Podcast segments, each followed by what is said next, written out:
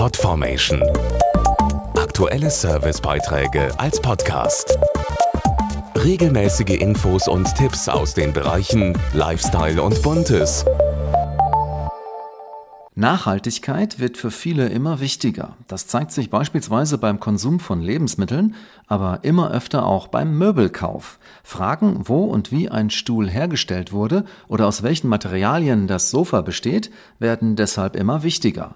Doch wann ist ein Möbelstück eigentlich nachhaltig?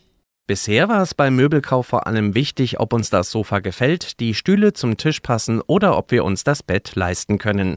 Jetzt sollen Möbel immer häufiger auch nachhaltig sein. Was das bedeutet, weiß Dr. Oliver Wolfrum, Geschäftsführer des Verbandes der Wellpappenindustrie. Nachhaltige Möbel bestehen aus nachwachsenden Rohstoffen, werden ressourcenschonend hergestellt und belasten die Umwelt möglichst wenig.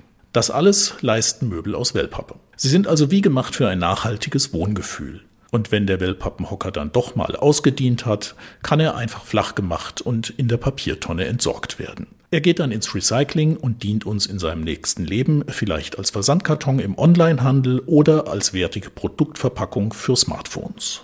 Aber sind Möbel aus Wellpappe auch wirklich langlebig? Das ist ja auch ein wesentliches Merkmal für Nachhaltigkeit. Möbel aus Wellpappe sind sehr stabil und haltbar. Durch ihr natürliches Aussehen passen sie sich sehr gut den wechselnden Wohntrends an. Man muss sie also nicht nach einer Saison schon wieder entsorgen. Wer zum Beispiel den Look seines Wellpappenhockers verändern möchte, kann ihn trendig bemalen oder bekleben. Besonders Kreative nehmen sich auch schon mal gebrauchte Versandverpackungen und bauen damit ein Möbelstück oder Accessoires wie Lampenschirme selbst. Das nennt sich dann Upcycling. Viele Upcycling-Ideen mit Wellpappe gibt es unter anderem auf Pinterest. Mehr Infos finden Sie auch auf wellpappen-industrie.de.